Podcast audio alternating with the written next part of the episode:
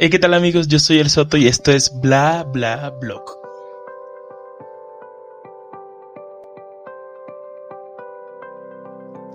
En este podcast quiero hablar de la vida y cómo vivirla sin morir en el intento. Quiero abrir mi corazón, compartir de situaciones comunes y cómo volverlas a tu favor para que te hagan más fuerte.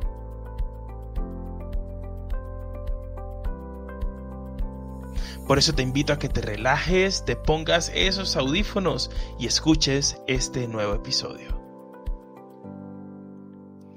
Amigos, me da gusto saludarles una vez más en este, el segundo episodio de la primera temporada de Bla Bla Blog.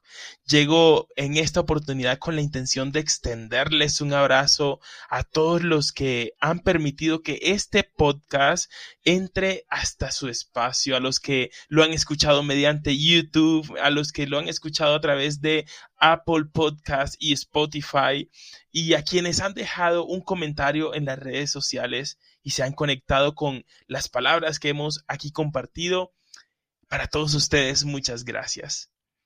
Y quiero que hoy podamos compartir al respecto de un tema que nos toca a todos.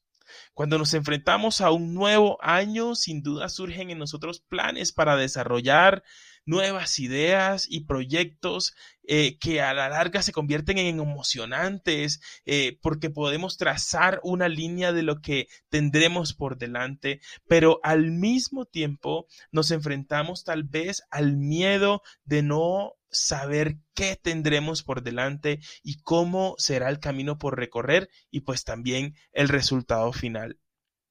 Cuando terminé mis estudios universitarios decidí emprender un viaje a una ciudad lejos de mi casa, de mi hogar paterno y materno. En ese momento sabía que iba hacia esta ciudad, pero no sabía cómo sería. Pensé que simplemente era llegar, decir quiero trabajar y listo. Todo resuelto. Al llegar a esta gran ciudad, el joven recién graduado se enfrentó a una realidad completamente distinta a la que tenía en la cabeza. Conseguir trabajo era una prioridad, pero no sabía cómo hacerlo. Resolver mi vida era la intención, pero estaba más perdido que una aguja en medio de un pajar. Adivinen cómo empecé a sentirme. Todos los días me despertaba y no hallaba hacia dónde andar. Comencé a cuestionar mi decisión de ir a esta ciudad, donde tan solo conocía un par de familiares y amigos, pero que era totalmente extraña para mí. La ansiedad por conseguir un trabajo se hizo eh, eh, presente, no se hizo esperar. Pensé que no sería capaz y que regresaría a mi pueblo, a mi ciudad, como dice el adagio popular, con el rabo entre las patas. Pero al otro lado estaba el joven soñador, el joven conocedor de las promesas de Dios, el que esperaba tener un futuro próspero y prominente, el que se aferraba a las promesas de Dios, el que tenía fe de que todo saldría bien y vivir esa lucha de confiar en Dios versus mi realidad. Me llevan al pasaje de Romanos capítulo 4, verso 18 al 21, donde Pablo recuerda a Abraham y su fe por medio de la cual llegó a ser padre de naciones, por medio de la cual pudo creer que junto a su esposa tendrían un hijo cuando ambos eran unos ancianos ya, y cómo en medio de su realidad pudo más esa confianza en Dios. Y lo define la palabra como la esperanza contra esperanza.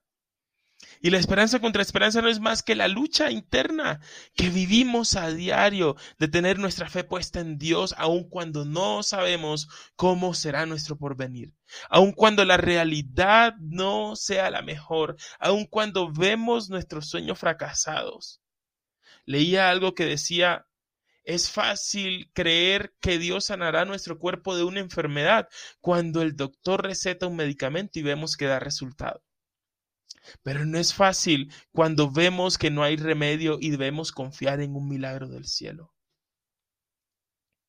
Lo mismo nos pasa cuando nuestro futuro está por delante Y es fácil creer que Dios proveerá todo lo que necesitamos cuando tenemos un trabajo que suple toda esa necesidad, pero no ha de ser fácil cuando nos vemos frente a una realidad laboral difícil. ¿Y cuánto me confronta esto, mi querido? Sin embargo, cuán bueno es nuestro Dios, cuán bueno es el Señor cuyas promesas no se quedan estancadas en la medida de mi fe, sino que sobrepasan toda esperanza humana y se convierte nuestro panorama en una realidad espiritual. El pasaje de Romanos 4 que acabamos de mirar, también en los versículos 20 y 21 dice, Abraham siempre creyó la promesa de Dios sin vacilar. De hecho, su fe se fortaleció aún más y así le dio la gloria a Dios. Y el versículo 21 dice, Abraham estaba plenamente convencido de que Dios es poderoso para cumplir todo lo que promete. Toda esperanza humana siempre será derribada por la fidelidad de Dios.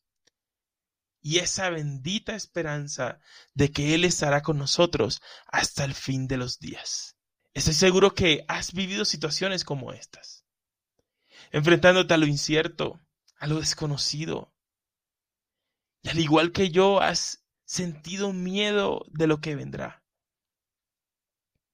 Puedo entenderte perfectamente, puedo sentir lo que tú has sentido, puedo ver tal y como tú has visto a través de los ojos del temor. Pero sabes una cosa, Dios no te deja solo. El libro de Josué en el capítulo 1 narra cómo Dios, tras la muerte de Moisés, catapulta a Josué hacia un futuro de alcanzar la tierra que había prometido al pueblo de Israel. Y le dice, sé fuerte y sé valiente. Y puedo crear en mi mente un panorama de dolor en Josué al tener que despedir a Moisés, pero al tiempo reemplazarlo. Y además de eso, la tarea de guiar una multitud hacia un terreno que tenía tal vez enemigos a diestra y siniestra. ¿Te suena parecido? ¿Te suena conocido lo que te menciono? Amigos, sin duda, todos nos enfrentamos diariamente a lo que está por delante, pero la diferencia la hace el decidir bien dónde poner nuestra esperanza. Si está puesta en nuestra fuerza, en nuestra capacidad y en nuestra motivación, nada de eso es infinito, pues los años pasan y nos volvemos viejos y la fuerza mengua. Se reducen las posibilidades de desarrollar las cosas. Se apaga ese ímpetu joven.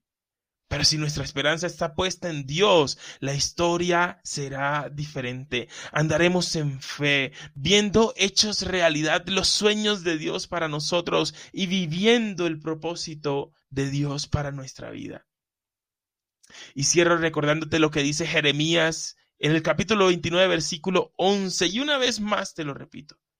Yo sé los planes que tengo para ustedes, planes para su bienestar y no para su mal, a fin de darles un futuro lleno de esperanza. Que tu esperanza en Dios esté por encima de tu realidad. Que tu fe sea puesta en lo alto, que es de donde viene tu socorro. Y no olvides que ciertamente hay un futuro y tu esperanza no será cortada. Hey, gracias por llegar hasta aquí. Recuerda seguirme en mis redes sociales como arroba soy el soto. Comparte este podcast con tus amigos y familiares y empecemos juntos a hablar buenas noticias. También sigue a arroba bla bla en Instagram y allí también estaremos compartiendo contenido súper interesante. Hasta un próximo episodio.